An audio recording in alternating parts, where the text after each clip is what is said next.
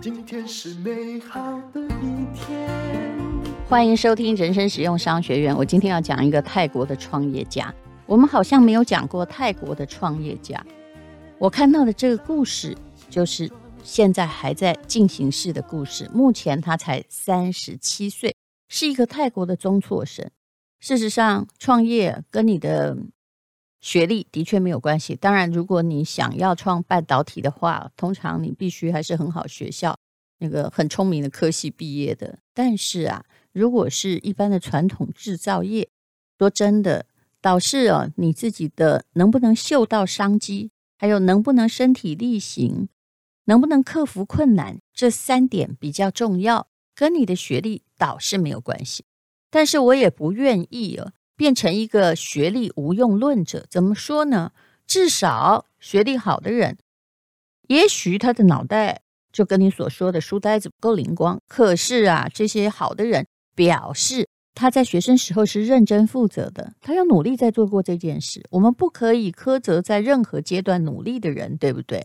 那很多人也会说，你看啊，这个王永庆才小学毕业啊，啊，他创了那么大业。你举的是特例，人呢？就是会有一个心理认知的谬误，他常常去看特例，忘了普遍有很多跟王永庆一样的啊。可是事实上，一辈子啊，小学毕业都在当劳工。还有王永庆的确很聪明，他那个时代呀，能够念小学也真的不错了呀，识字就是一件不错的行为。好，那么来讲这位泰国的哦中辍生吧。他的名字我不会念啊，真的泰文很长。那他的绰号叫 Top T O B，他创办的海苔零嘴哦，叫小老板海苔，已经风靡全球。那年营收呢，到底破多少？不知道。我每次看到记者在写稿子，都说年营收破亿。不好意思，你真的不会估那个财产是吗？年营收破亿啊，这这。这怎么能够风靡全球？如果你风靡全球，年营收才破亿，破一至少要破个一亿美金吧。这就好像我看到台湾的某些呃杂志哦，我不好说哪家，因为每家都一样。他们在说啊，这是台湾的独角兽。你知道独角兽怎么样定义吗？啊，其实啊，独角兽啊，要市值来看呢，至少要有一百亿美金，也就是不管它有没有上市，它要够大。能够发展的大才表示哦，就市值要估得多才表示有前途。你不能觉得动不动这个年收破亿就变成独角兽，可能是因为记者的薪水很少，请原谅我在这里说，因为曾经当过记者，所以对于现实世界是很难估的。我有一天呢、啊，在看到记者哈、在写一个网红，他这是做销售的始祖嘛，他又说：“哎呀，他虽然离婚了，可是呢。”日子啊，应该也还是过得去的啊，因为呢，啊，她是台湾的第一女网红，她的营收啊，每年都破千万。哎，各位啊，营收跟净利不一样啊，哦，你说她净利破千万，我都觉得你写少了。营收破千万的话，那么净利很可能就是呃，扣掉什么这个税前毛利，可能就算你二十趴，好不好？那你就只有两百万啊！虽然两百万对于记者是一个相当不错的薪水，可是啊，如果你做销售，你还有员工哦，还有有的没的，你是过不下去的哈。所以每个人哈还都会按照自己的薪水来做这个一般的估值。当然呢，我也哎呀，也不要再说别人，我不是嘲笑，而是或者说被问到很多问题，心里都觉得莫名其妙。比如说我这个年纪了，还有人来问我。呃，那个问题叫做，呃，你有没有为了孩子的出生努力的存教育费？哈，那万一不够怎么办？我能够告诉你说，怎么可能连这都不够吗？我都在江湖混这么久了，如果连小孩要念就念哈佛，我现在还没有存够给他的话，当然了，他念不念得上不是我有没有存的问题，那我真的太失败了，还讲什么理财呢？是不是啊？所以有些时候我看到大家的估值，像这个，哎，我怎么讲这么久啊？像这个啊，呃，这这是商周上的一篇文章了。对于一个风靡全台的海苔，叫年营收破亿，我想这老板一直笑得很开心吧？我是说这个笑是觉得说怎么可能只有这些呢？哈，好，那么我们先来讲这老板的故事啦。但总而言之，各位不要看到破亿就觉得很高哦，尤其看到这个什么独角兽啊，其实年营收才破台币一亿，人家美国要一百亿美金才算呢、啊。好的，那 我们不要夜郎自大就对了。我要来讲这个 Top 的故事哦。十八岁的时候。这 Top 本来也还是有钱人家的孩子，他家人的事业破产哈，而且最好笑的是，他留下了大概三千万台币的债务哦。留三千万台币债务，就表示说他的公司也没有做的真的很大了。而真正做大的，就是你还都还不起。那后来就出国赌债。那这位呢，家道中衰的青少年就留在泰国。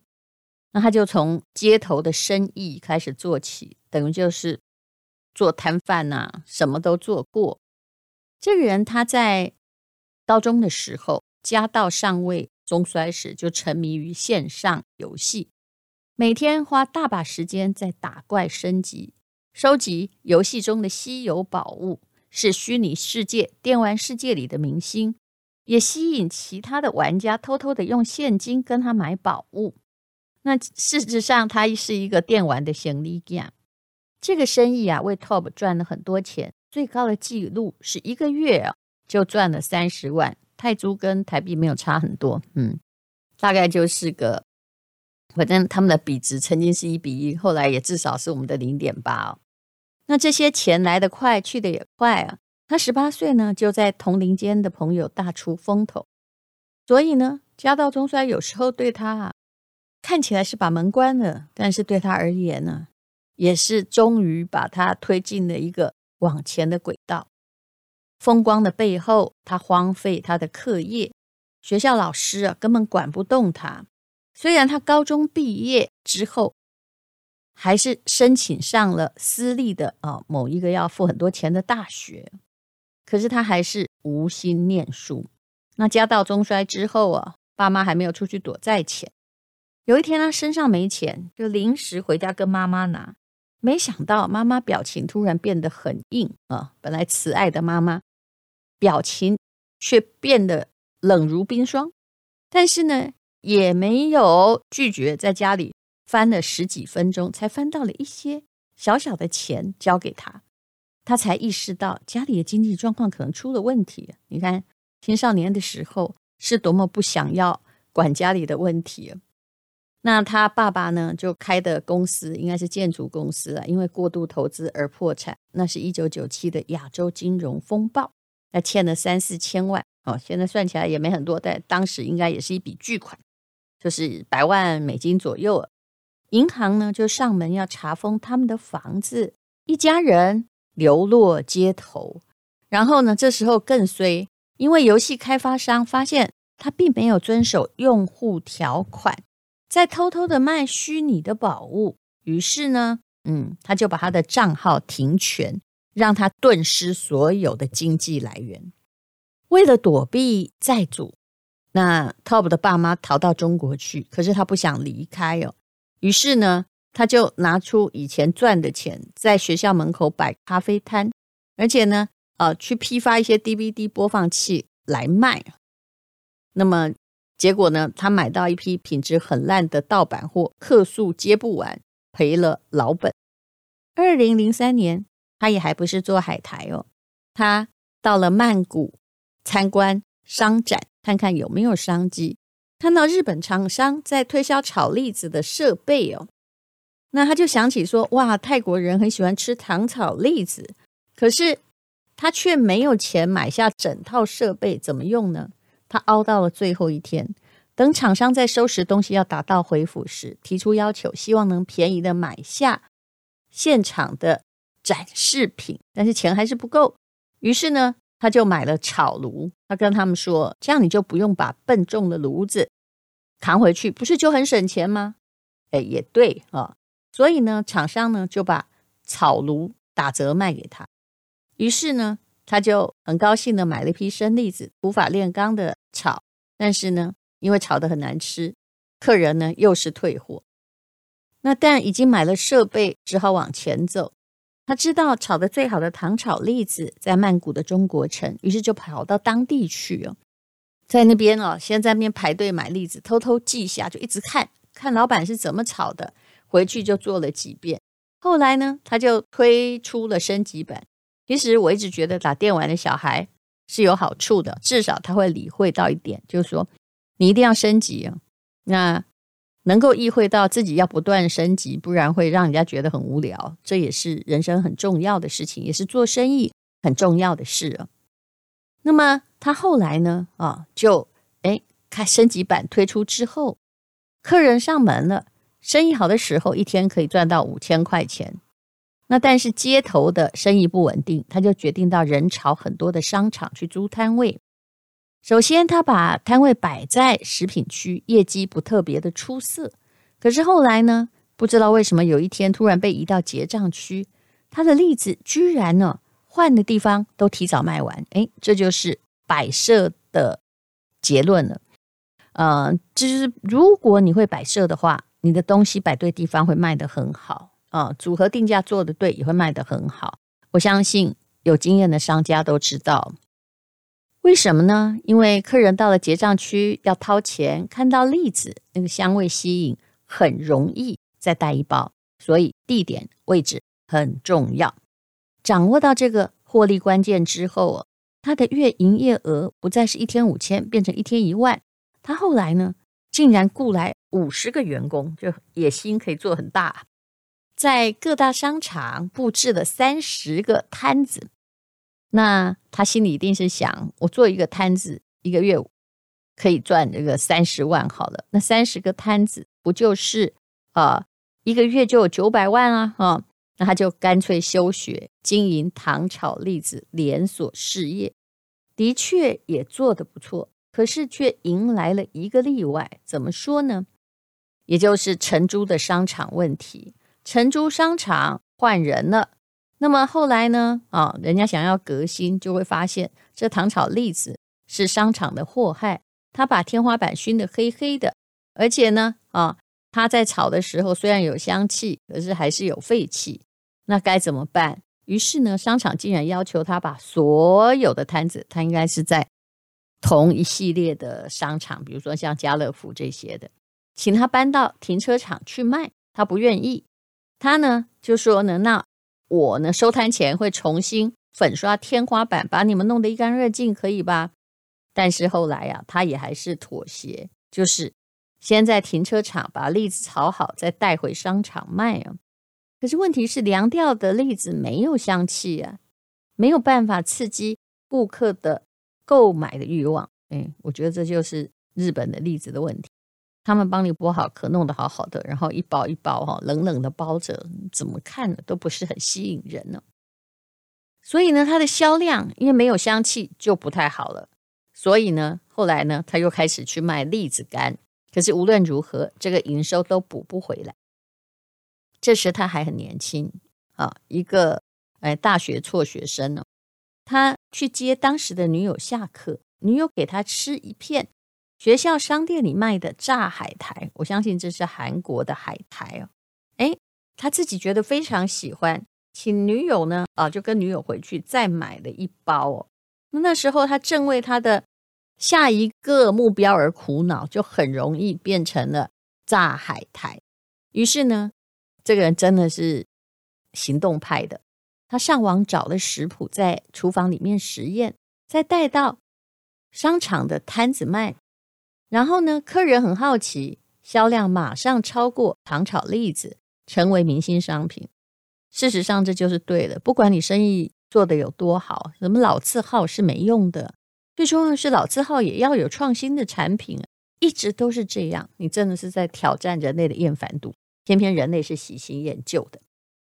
后来呢，这个 Tob 就把目标转向当时呢正在泰国努力。发展的 Seven Eleven，那但是 Seven Eleven 上架，哇，要付多少当成上架费呢？答案是竟然要付上四成呢。但是呢，它全国有三千家，而且它有比较完整的物流系统，供应商其实只要送到物流仓库，根本不要去烦恼配货问题。你看，这就是连锁超商的强项了。于是他就主动找上七十一。那负责人认为海苔的包装实在太简陋，真的很简陋，什么透明塑胶袋贴上贴纸，拒绝他的申请。他就去改良包装，再联络这个负责人呢、哦。然后这个后来哦，嗯，他把海苔就留在柜台。不过到家没多久，果然好吃啊！我觉得像这种炸的，虽然海苔是健康食品，炸的可不是。像这种伪健康食品，用不健康方法做的健康食品，真的是最好吃的。Top 很幸运接到电话，经销商跟他说：“你可以把海苔上架。”那么订了四百箱海苔，约定四十五天交货。他的厨房根本没有办法应付那么高的需求。那后来呢？Seven Eleven 还要要求参观工厂，那怎么办呢？只好把栗子摊的都卖掉。来赚钱，把爸妈留下来的小办公室改成工厂，那同时去成立小老板海苔，然后叫旁边的亲朋好友帮忙，日夜赶工哦。可是到了交货当天，问题又发生了，因为太多货需要包装，所以迟到了。他把这个货送到 Seven Eleven 时，那个仓库已经接近了中午，他很担心延误配送哦。就是因为海苔哦，在高温仓库里面要放这个整整的一整天。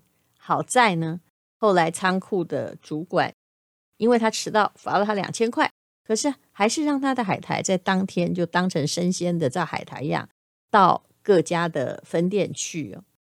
那么后来他就跟 Seven Eleven 谈了，但是目标也是这样的。他说每家分店如果每天卖不到三十包，我们就会把你下架，所以他就很紧张的，只要有空就会跑到 Seven Eleven 去观察销售的状况。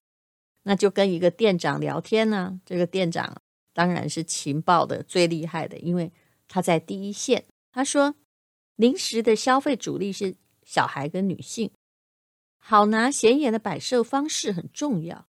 与其跟其他零食摆在一起，不如啊。吊挂式的食品会卖得更好，于是呢，他就马上买吊架，跑到经销商要求他们重新摆放他的海苔。